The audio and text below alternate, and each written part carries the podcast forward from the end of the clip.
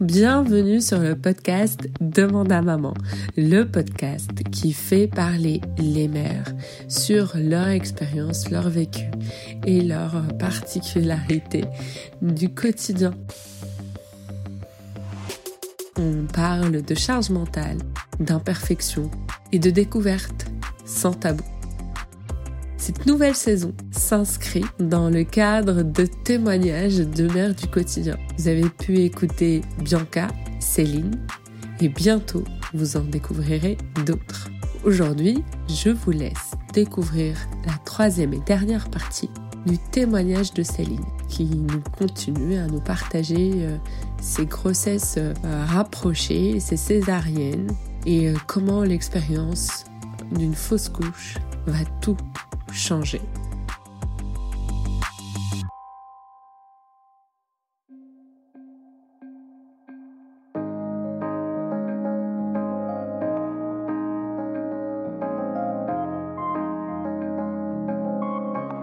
À partir de fin 2016, j'ai commencé à faire des rêves de grossesse, à rêver que j'étais enceinte, et c'était toujours un rêve très agréable. C'est vraiment tout se passait bien, j'étais enceinte, c'était mais c'était de la folie, c'était presque toutes les nuits.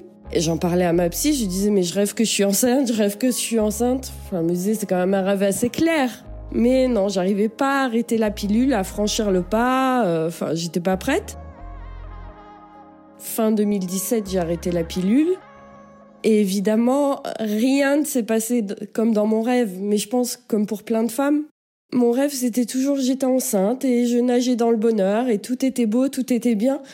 Et mon expérience, finalement, ça a été complètement à l'opposé, puisque donc j'ai arrêté la pilule, c'était fin 2017. Je suis tombée enceinte en, je pas dire de bêtises, c'était avril 2018. Au bout de deux mois, j'ai fait une fausse couche, donc je voulais aussi revenir là-dessus. J'en ai pas beaucoup parlé, je crois. Donc euh, on nageait dans le bonheur, euh, c'est la première fois que j'étais enceinte. Et euh, début juillet 2018, je commence à avoir des pertes de sang, mais très légères. Et quand même, j'en parle à mon mari, on se rend à la maison médicale de garde.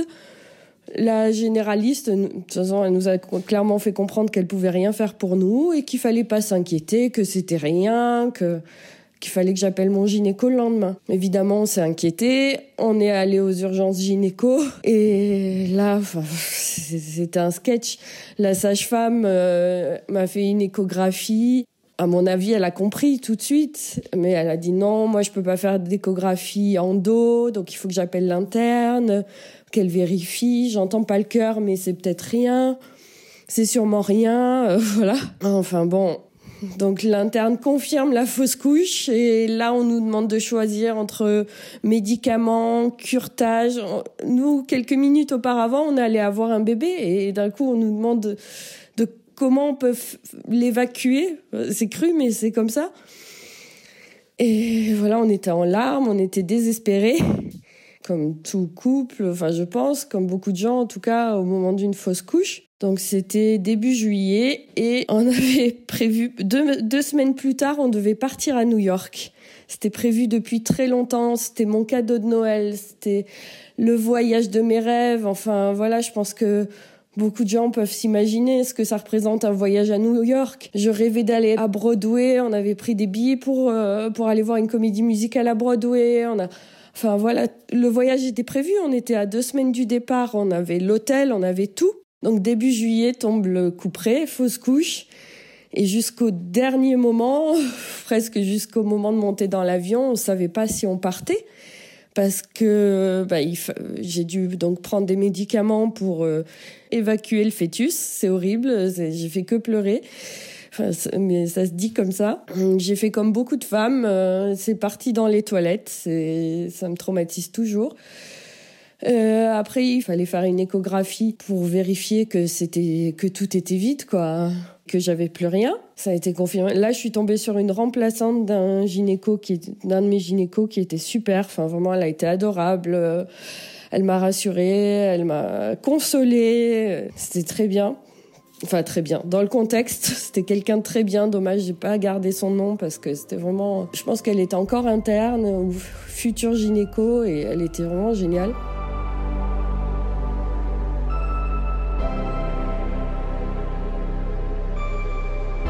Mi-juillet, on est parti à New York et on a des photos. Ça devait être un voyage de rêve. Enfin, voilà, on avait prévu quelque chose de vraiment super. Et on nous voit, on est ben, comme des touristes, hein, comme tous les touristes en haut de l'Empire State Building ou devant la Statue de la Liberté. Et on voit qu'on est triste. On, on, faisait que pleurer. On était à New York et hmm, au lieu d'être heureux d'être là, enfin, on essayait de profiter, mais en même temps, euh, on était vraiment triste et ça se voit sur les photos et puis nous on le sait. Donc euh, on est allé à Broadway, euh, c'est pareil. Moi j'ai une robe qui est magnifique parce que c'était mon rêve d'aller voir cette comédie musicale. Donc j'ai mis une belle robe. J'avais maigri, enfin c'est ouais, c'est dur à revoir en fait. J'ai toujours du mal et je sais que mon mari aussi quand on regarde les photos de ce voyage, c'est compliqué et honnêtement, je sais pas si je retournerai à New York un jour. Bon, déjà, il faut le budget et puis on verra quoi. Ça, ça représente trop de souvenirs.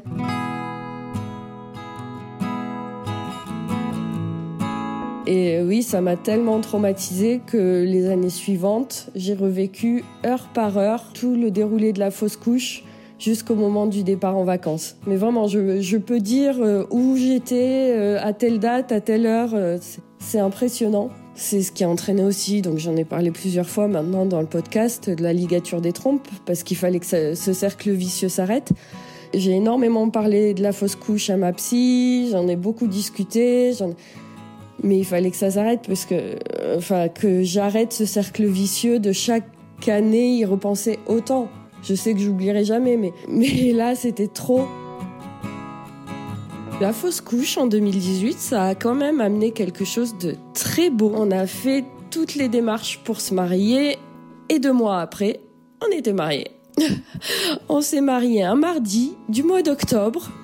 On n'a rien dit à personne à part à nos témoins, puisqu'on est en France, il faut quand même avoir des témoins. Nos témoins étaient là, personne n'était invité. Et le soir, euh, on a invité quelques copains, on a fêté les un an de Pax. Euh, personne ne savait qu'ils étaient invités à un mariage ce jour-là. Et c'était une magnifique journée et c'était complètement improbable. Et je pense que s'il n'y avait pas eu la fausse couche, pour le coup, c'est le positif que j'en retiens. S'il n'y avait pas eu la fausse couche, j'aurais pas pris cette liberté de faire le mariage de mes rêves.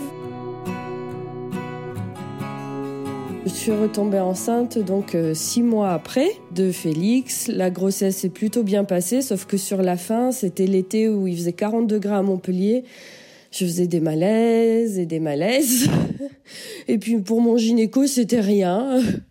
C'est un interne remplaçant de mon généraliste qui m'a arrêté parce qu'il voyait que j'étais pas bien. Je, je travaillais, j'avais pas un travail hyper physique, mais quand même assez stressant. Donc euh, il m'a arrêté.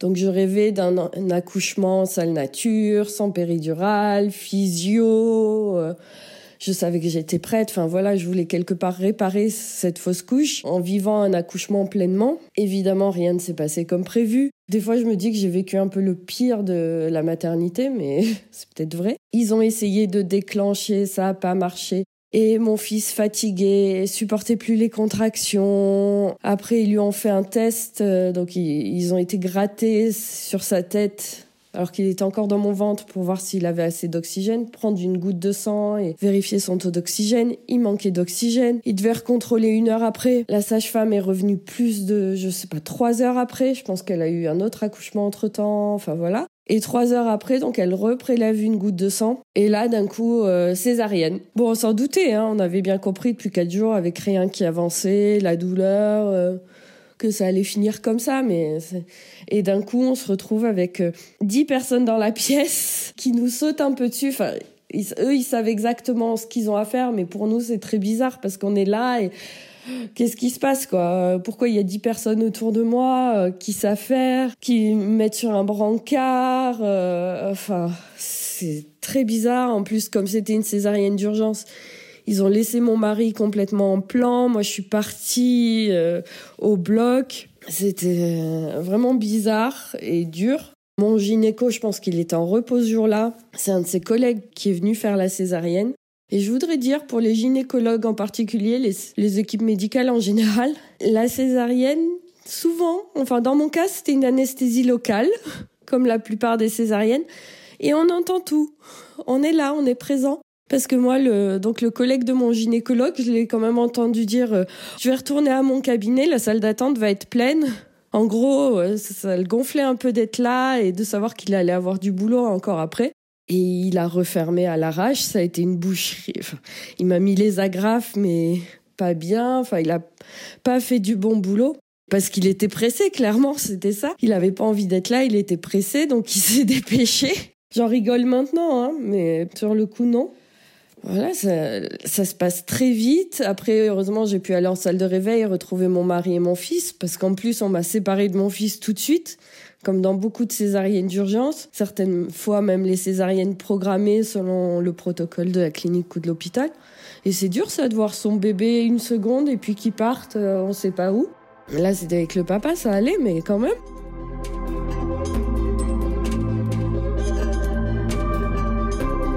fin 2020, je suis retombée enceinte. Ouais, octobre 2020. C'était Félix est né fin septembre 2019 et je suis retombée enceinte début octobre 2020. C'était vraiment un an pile. Parfait. Et là, j'ai eu ben, grosse fatigue. En plus, avec un enfant d'un an à s'occuper, c'était compliqué à gérer. Et puis la crèche tout le temps fermée à cause du Covid, ça comme dans beaucoup d'endroits.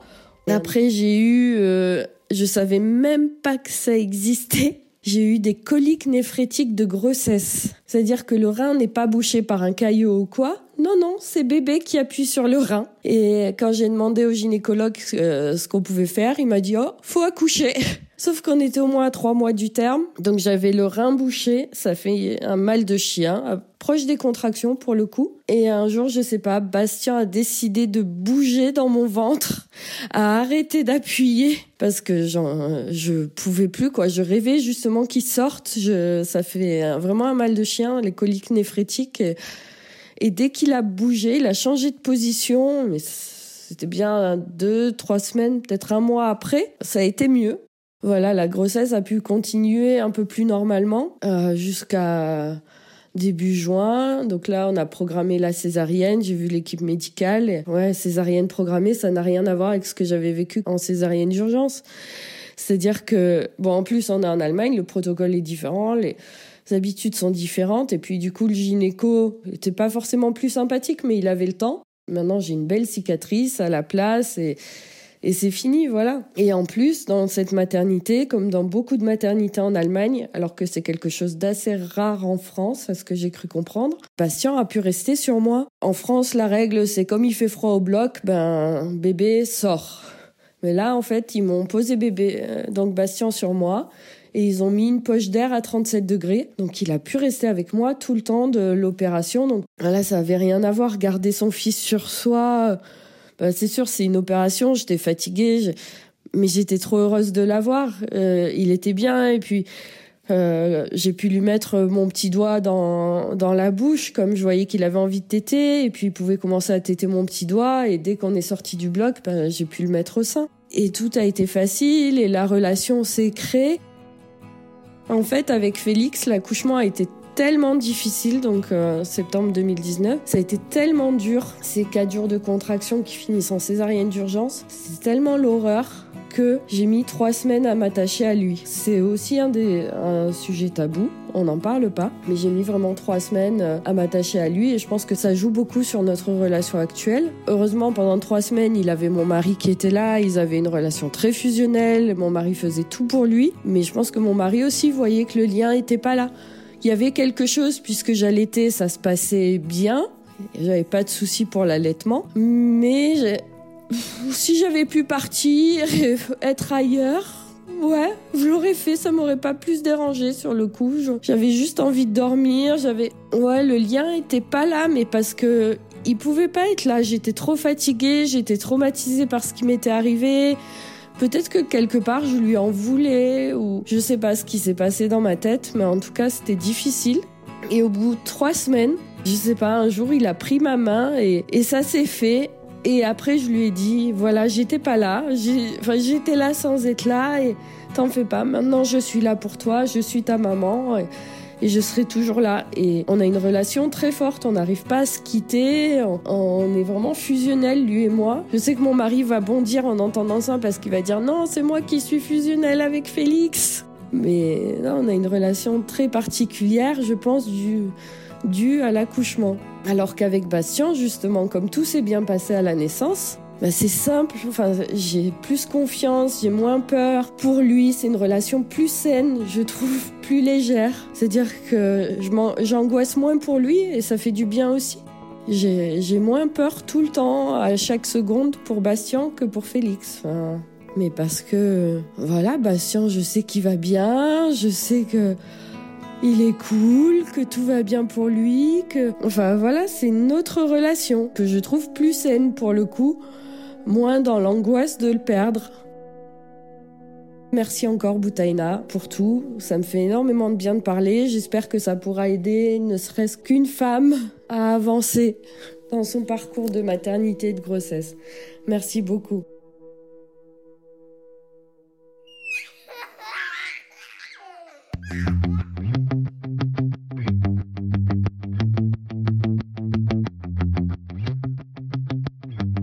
Merci d'avoir écouté ces témoignages jusqu'au bout.